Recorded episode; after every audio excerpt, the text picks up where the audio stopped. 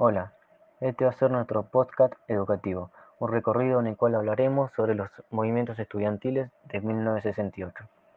Mi nombre es Irureta Nahuel y mis compañeros son Alfonsina Moris, Olivia Cantarella, Catalina y Paola, Tomás Averastegui y Fermín Nicole.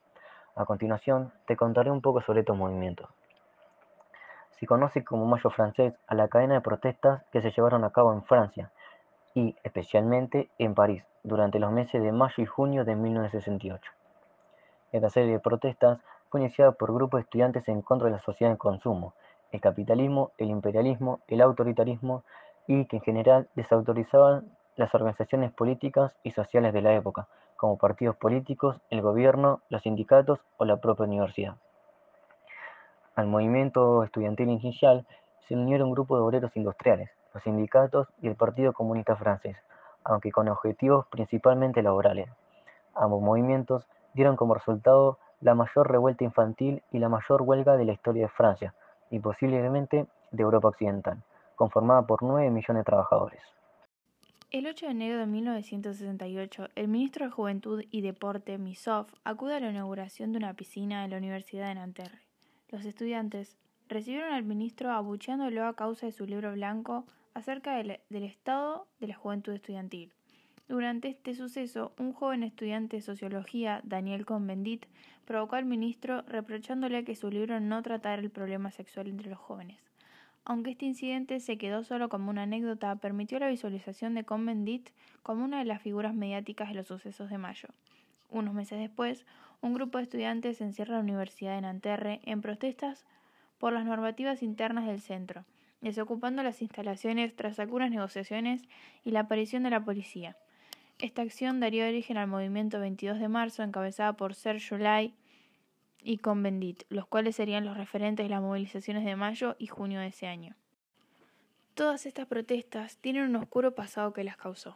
Entre ellas están que desde hacía un año se manifestaban los primeros síntomas serios de un grave deterioro de la situación económica, el número de desempleados aumentaba de, forma notoria y al empezar 1968 ya eran 500.000 las personas sin empleo. La crisis industrial amenazaba ya a muchos sectores y la larga huelga de los mineros de 1963 había sido muestra del profundo malestar de la minería francesa. En 1968, dos millones de trabajadores cobraban salario mínimo interprofesional, lo que no alcanzaba y no veían aumentos. Por el lado político, la guerra de Indochina y Argelia que provocaron una fuerte división en la sociedad francesa desde principios de 1960. En octubre de 1961, una manifestación pacífica de argelinos en París acabó con una fuerte represión policial que provocó más de 200 muertos, cuyos cuerpos fueron arrojados al Sena en una acción que fue silenciada en el primero de los grandes apagones informativos de esta época. También, a raíz de este suceso, aparece públicamente por primera vez una corriente estudiantil radical que se manifestará contra la actuación policial a través de dos organizaciones recientemente creadas, el Comité Anticolonialista y Frente Universitario Antifascista.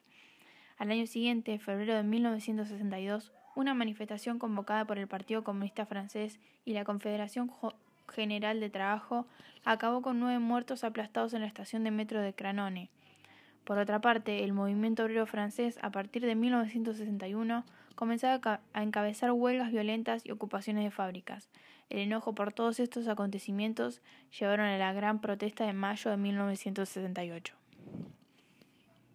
Como nombramos anteriormente, los principales referentes de este movimiento fueron Daniel Convendet y Jacques Sauvageau, entre otros.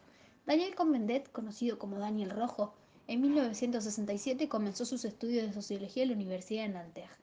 Cuando explotó el movimiento del 22 de marzo de 1968, fue inscrito en la lista negra de los estudiantes de la universidad y tras el desalojo realizado por la policía el 2 de mayo, formó parte del grupo de estudiantes que ocuparon la Sorbona al día siguiente. Junto con Alain Geismar y Jacques Chauvageau, fueron de los líderes de mayo del 68. El 21 de mayo, durante un viaje a Berlín, se le prohíbe la entrada a Francia. Vuelve. Sin embargo, la prohibición se mantuvo hasta 1978. El eslogan Todos somos judíos alemanes simboliza el apoyo de los jóvenes. Así se instala en Frankfurt del Meno y abandonó su actividad pública. Fundó allí el nuevo partido Lucha Revolucionaria. Progresivamente, abandona su perspectiva contestataria, orientándose hacia una carrera política. Jacques Sauvageau fue dirigente de la UNEF, organización estudiantil de izquierda, y miembro del Partido Socialista Unificado. Fue detenido junto a Daniel Cohn-Bendit por agitador. Ejerció como uno de los representantes estudiantiles durante la sublevación y reclamaron el poder estudiantil, las tradiciones anarquistas y la autogestión de las empresas por trabajadores. Participó a la cabeza de la manifestación unitaria entre estudiantes y trabajadores del 13 de mayo. Tiempo después se sumergió en la enseñanza como profesor de historia del, del arte y director del Instituto de Bellas Artes de Reims, desapareciendo totalmente de la vida pública.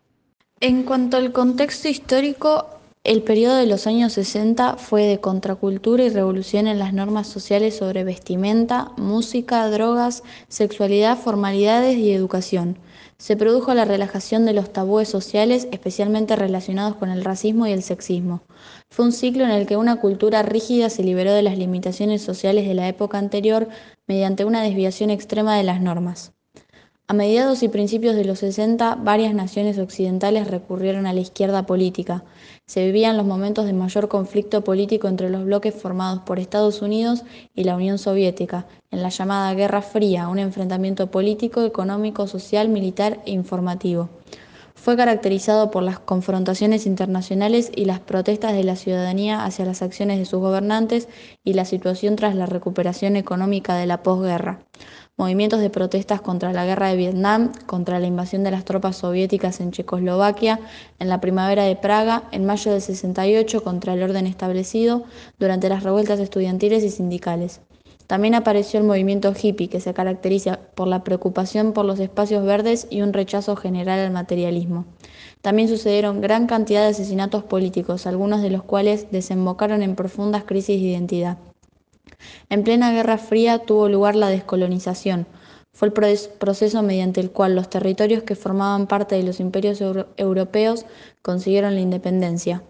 Asia fue el primer continente en descolonizarse. El imperio británico dejó que sus colonias se independizaran a través del diálogo y el acuerdo. Luego le concedió la independencia a la India, después de 30 años de lucha pacífica, que se dividió en dos estados según la religión, la Unión India para los hinduistas y Pakistán para los musulmanes. Esta división provocó guerras entre los dos nuevos países. En cuanto a Francia y Holanda, no dejaron que sus colonias asiáticas se independizaran. Por eso estallaron guerras en Vietnam, Laos, Camboya e Indonesia. Finalmente todas las colonias se liberaron de los europeos y consiguieron su independencia. Para seguir con el contexto histórico voy a hablar de los años gloriosos de la década del 60. El rock como influencia musical llega en el año 63. Los Beatles empezaron con el boom británico tras la aparición de Love Me Do. Otras bandas son The Rolling Stones, The Beard, The Who, entre otras. En 1966 empieza el agogo, el movimiento musical de la década en el que bandas como Rocking Devils, Sputniks y más dejaron una huella. La esperanza de vida se prolongó una media de 17 años a finales de los 60. La producción de alimentos aumentó más deprisa que la población. Esta aumentó más deprisa en países pobres que en los países desarrollados. La industrialización de países socialistas se hizo a espalda de las consecuencias ecológicas que iba a traer la construcción masiva de un sistema industrial. También los aeropuertos sustituyeron a las estaciones de ferrocarril como el edificio de transporte por excelencia y el impacto de las actividades humanas sobre la naturaleza sufrió un gran incremento debido al aumento del uso de combustibles. Bueno, a mí me toca hablar de la actualidad de la problemática y mm, como antes en el Mayo francés eh, se conocía por ser un movimiento lleno de protestas, em, movimientos, marchas, la, bueno, la creación de, de muchos afiches para manifestarse. En la actualidad eso se sigue haciendo, pero no de la manera que era antes, porque antes era más que nada de los estudiantes y ese movimiento de los estudiantes es como que fue contagiando a los trabajadores para que también se movilicen. Ahora es al revés, son los trabajadores los que están movilizándose y como que de a poco van influenciando eh, el pensamiento de los, de los estudiantes. Por ahora, em, las marchas se hacen para detener o ralentizar el proceso modernizador que tiene en mente el, el presidente Macron, que es bueno, el presidente de Francia. Y mm, ya lleva con bastantes marchas en, en el año y 10 meses que lleva de, mandato.